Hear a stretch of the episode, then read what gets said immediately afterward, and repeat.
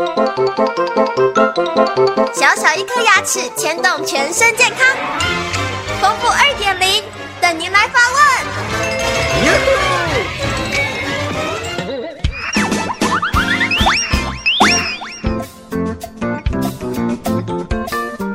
大家好，我是丰富牙医诊所的刘佳琪医师。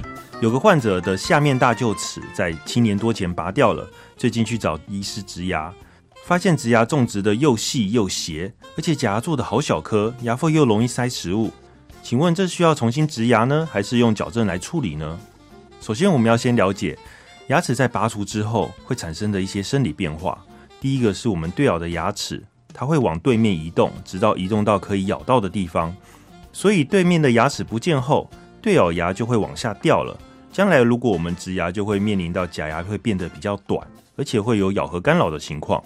第二个是缺牙后面的牙齿，后面的牙齿它会自己往前面倒，但这只有牙冠往前面倒，牙根还是停留在原地的，导致我们拔牙的前后空间变小了，所以植牙也会变得种得很斜，而且会变得很细。那假牙做起来当然也会比较小颗，牙缝也会比较大。最后一个是我们骨头和牙龈的变化，拔牙后的地方三个月就会开始有骨头的萎缩，角化牙龈也会萎缩。这会使医师必须使用较短或者是较细的植体，才能解决这个植牙的问题。这三个生理问题都会随着时间越来越严重，越来越难以解决。假牙空间解决的方法可以修短对面或者是前后的牙齿，来创造假的空间，减少缝隙。但这并不是很理想的方法。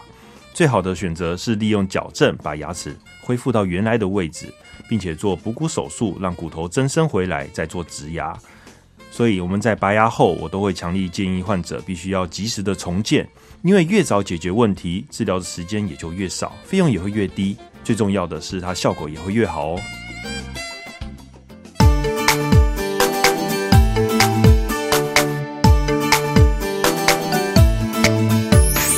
早上起床刷刷刷，三餐饭后刷刷刷。